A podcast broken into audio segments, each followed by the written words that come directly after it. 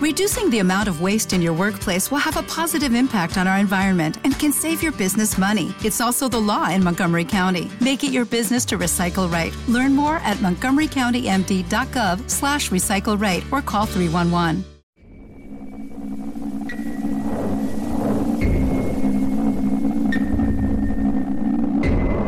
Esto es. Esto es. Extraño. territorio extrañer.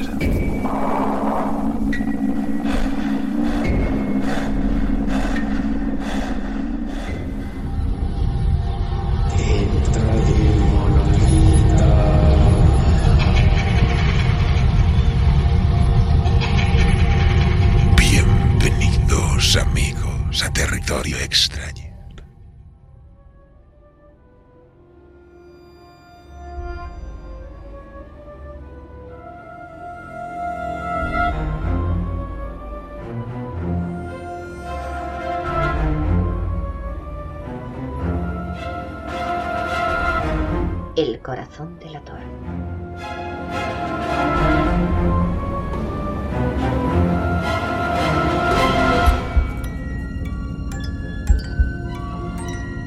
Es cierto, siempre he sido nervioso, muy nervioso, terriblemente nervioso. Pero ¿por qué afirman ustedes que estoy loco? La enfermedad había agudizado mis sentidos en vez de destruirlos o embotarlos. Y mi oído era el más agudo de todos. Oía todo lo que puede oírse en la tierra y en el cielo. Muchas cosas oí en el infierno. ¿Cómo puedo estar loco entonces? Escuchen y observen con cuánta cordura, con cuánta tranquilidad les cuento mi historia.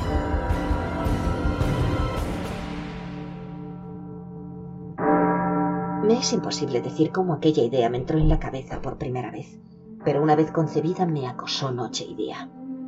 Yo no perseguía ningún propósito. Quería mucho al viejo. Jamás me había hecho nada malo, jamás me insultó. Su dinero no me interesaba. Me parece que fue su ojo. Sí, eso fue. Tenía un ojo semejante al de un buitre, un ojo celeste y velado por una tela.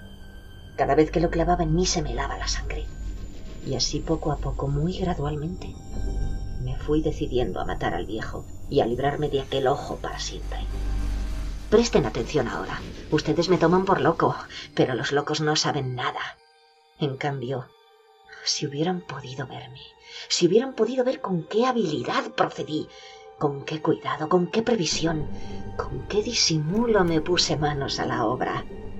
Jamás fui más amable con el viejo que la semana antes de matarlo. Todas las noches hacia las doce hacía yo girar el picaporte de su puerta y la abría tan suavemente.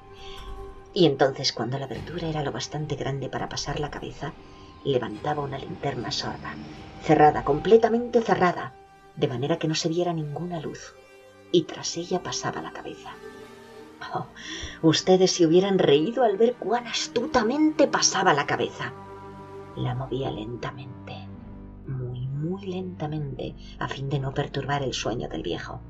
Me llevaba una hora entera introducir completamente la cabeza por la abertura de la puerta hasta verlo tendido en su cama. ¿Eh? ¿Eh? ¿Es que un loco hubiera sido tan prudente como yo? Y entonces, cuando tenía la cabeza completamente dentro del cuarto, abría la linterna cautelosamente, tan cautelosamente. Sí, cautelosamente iba abriendo la linterna, pues crujían las bisagras. La iba abriendo lo suficiente para que un solo rayo de luz cayera sobre el ojo de buitre. Y esto lo hice durante siete largas noches, cada noche a las doce. Pero siempre encontré el ojo cerrado, y por eso me era imposible cumplir mi obra, porque no era el viejo quien me irritaba, sino el mal de ojo.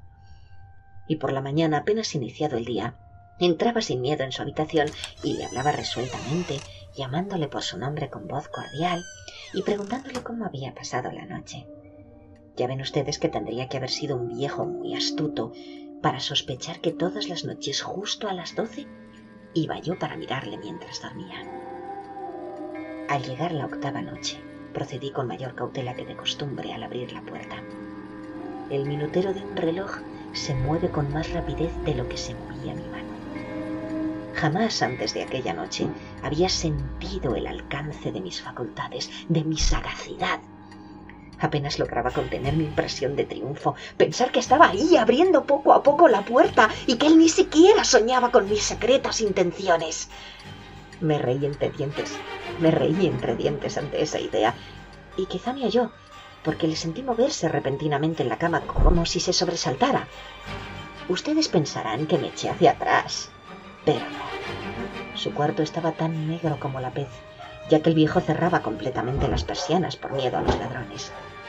Yo sabía que le era imposible distinguir la abertura de la puerta y seguía empujando suavemente, suavemente.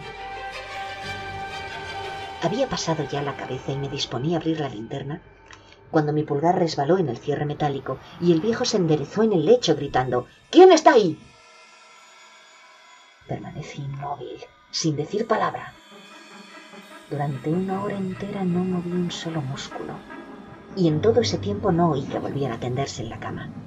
Seguía sentado, escuchando, tal como yo lo había hecho noche tras noche, mientras escuchaba en la pared los taladros cuyo sonido anuncia la muerte. Oí de pronto un leve quejido, y supe que era el quejido que nace del terror. No expresaba dolor o pena, no. Era el ahogado sonido que brota del fondo del alma cuando el espanto la sobrecoge. Bien conocía yo ese sonido. Muchas noches, justamente a las doce, cuando el mundo entero dormía, surgió de mi pecho, ahondando con su espantoso eco los terrores que me enloquecían. Repito que lo conocía bien.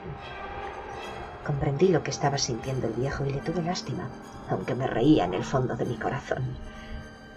Comprendí que había estado despierto desde el primer leve ruido cuando se movió en la cama. Había tratado de decirse que aquel ruido no era nada, pero sin conseguirlo.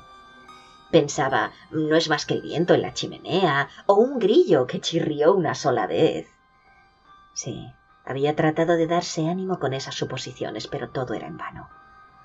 Todo era en vano porque la muerte se había aproximado a él, deslizándose furtiva y envolvía ya a su víctima. Y la fúnebre influencia de aquella sombra imperceptible era la que le movía a sentir, aunque no podía verla ni oírla, a sentir la presencia de mi cabeza dentro de la habitación. Después de haber esperado largo tiempo, con toda la paciencia, sin oír que volviera a acostarse, resolví abrir una pequeña, pequeñísima ranura en la linterna. Así lo hice. No pueden imaginarse ustedes con qué cuidado, con qué inmenso cuidado. Hasta que un fino rayo de luz, semejante al hilo de una araña, brotó de la ranura y cayó de lleno sobre el ojo del buitre. Estaba abierto, abierto de par en par, y yo empecé a enfurecerme mientras le miraba. Le vi con toda claridad de un azul apagado y con aquella horrible tela que me lava hasta el tuétano. Pero no podía ver nada de la cara o del cuerpo del viejo, pues como movido por un instinto había orientado el haz de luz exactamente hacia el punto maldito. ¿No les he dicho ya que lo que toman erradamente por locura es solo una excesiva agudeza de los sentidos? En aquel momento llegó a mis oídos un resonar apagado y presuroso, como el que podía hacer un reloj envuelto en algodón. Aquel sonido también me era familiar. Era el latido del corazón del viejo. Aumentó aún más mi furia, tal como el redoblar de un tambor estimula el coraje del soldado.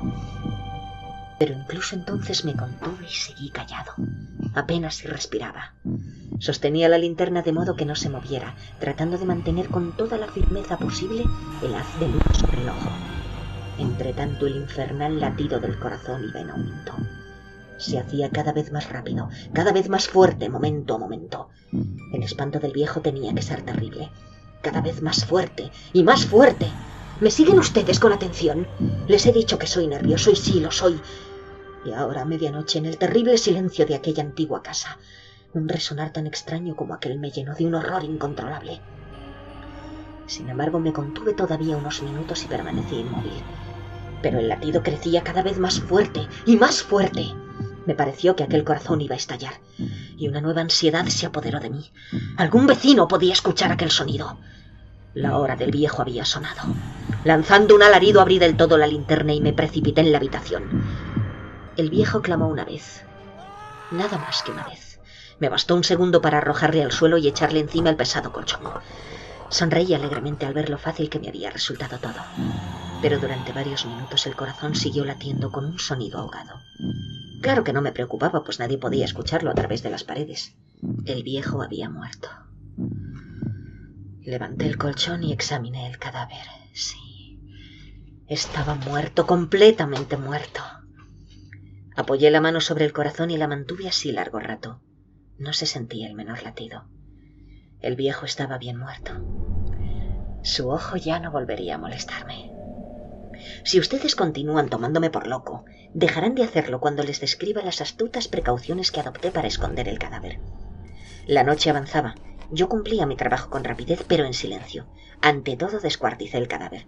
Le corté la cabeza, brazos y piernas. Levanté luego tres planchas del piso de la habitación y escondí los restos en el hueco. Volví a colocar los tablones con tanta habilidad que ningún ojo humano, ni siquiera el suyo, hubiera podido advertir la menor diferencia. No había nada que lavar, ninguna mancha, ningún rastro de sangre. Yo era demasiado precavido para eso. Con una cuba había recogido todo. Cuando hube terminado mi tarea eran ya las cuatro de la madrugada, pero seguía tan oscuro como a medianoche. En momentos en que se oían las campanadas de la hora, golpearon a la puerta de la calle. Acudí a abrir con toda tranquilidad, pues, ¿qué podía temer ahora? Hallé a tres caballeros que se presentaron muy civilmente como oficiales de la policía. Durante la noche, un vecino había escuchado un alarido, por lo cual se sospechaba la posibilidad de algún atentado. Al recibir este informe en el puesto de policía, habían comisionado a los tres agentes para que inspeccionaran el lugar. Sonreí, pues, ¿Qué tenía que temer? Di la bienvenida a los oficiales y les expliqué que yo había lanzado aquel grito durante una pesadilla. Les hice saber que el viejo se había ausentado a la campiña. Llevé a los visitantes a recorrer la casa y los invité a que revisaran, a que revisaran bien. Finalmente acabé conduciéndolos a la habitación del muerto. Les mostré sus caudales intactos y cómo cada cosa se hallaba en su lugar. En el entusiasmo de mis confidencias traje sillas a la habitación y pedí a los tres caballeros que descansaran allí de su fatiga, mientras yo mismo, con la audacia de mi perfecto triunfo, colocaba mi silla en el exacto punto bajo el cual reposaba el cadáver de mi víctima. Los oficiales se sentían satisfechos. Mis modales los habían convencido. Por mi parte me hallaba perfectamente cómodo. Se sentaron y hablaron de cosas comunes mientras yo les contestaba con animación mas al cabo de un rato empecé a notar que me ponía pálido y empecé a desear que se marcharan. Me dolía la cabeza y creía percibir un zumbido en los oídos. El zumbido se hizo más intenso. Seguía resonando y cada vez era más intenso. Hablé en voz muy alta para liberarme de esa sensación, pero continuaba lo mismo y se iba haciendo cada vez más clara. Hasta que al fin me di cuenta de que aquel sonido no se producía dentro de mis oídos. Sin duda debí ponerme muy pálido, pero seguí hablando con creciente soltura y levantando mucho la voz. Aún así el sonido aumentaba. ¿Qué podía hacer yo? Era un resonar apagado y presuroso, un sonido como el que podía hacer un reloj envuelto en algodón. Yo jadeaba tratando de recobrar el aliento, y sin embargo los policías no parecían oír nada. Hablé con mayor rapidez, con vehemencia, pero el sonido crecía continuamente. Me puse en pie y discutí sobre insignificancias en voz muy alta, con violentas gesticulaciones, pero el sonido crecía continuamente. ¿Por qué no se iban? Anduve de un lado a otro a grandes pasos como si las observaciones de aquellos hombres me enfurecieran, pero el sonido crecía continuamente. Dios, ¿qué podía hacer yo? Lancé espumarajos de rabia, maldije, juré. Balanceando la silla sobre la cual me había sentado, raspé con ella las tablas del piso. Pero el sonido sobrepasaba todos los otros y crecía sin cesar. Más alto, y más alto, y más alto. Y entre tanto los hombres seguían charlando plácidamente y sonriendo. ¿Era posible que no lo oyeran? ¡Santo Dios! ¡No! ¡Claro que lo oían! Y sospechaban. Sabían. Se estaban burlando de mi horror. Sí, así lo pensé entonces y así lo pienso hoy. Pero cualquier cosa era preferible a aquella agonía. Cualquier cosa sería más tolerable que aquel escarnio. No podía soportar por más tiempo sus sonrisas hipócritas. Sentí que tenía que gritar o morir. Y entonces otra vez... Escuchen. Ahí está, más fuerte, más fuerte. ¡Basta ya de fingir, malvados! Aullé. Confieso que lo maté, lo maté. Levanten los tablones ahí, ahí donde está latiendo su horrible corazón.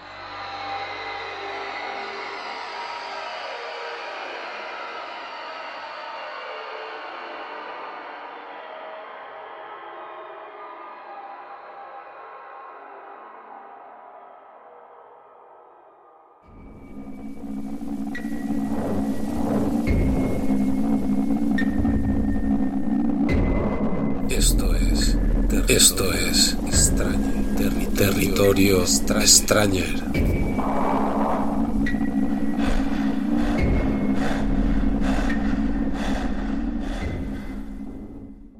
Waiting on a tax return? Hopefully, it ends up in your hands. Fraudulent tax returns due to identity theft increased by 30% in 2023. If you're in a bind this tax season, LifeLock can help. Our US based restoration specialists are experts dedicated to helping solve your identity theft issues.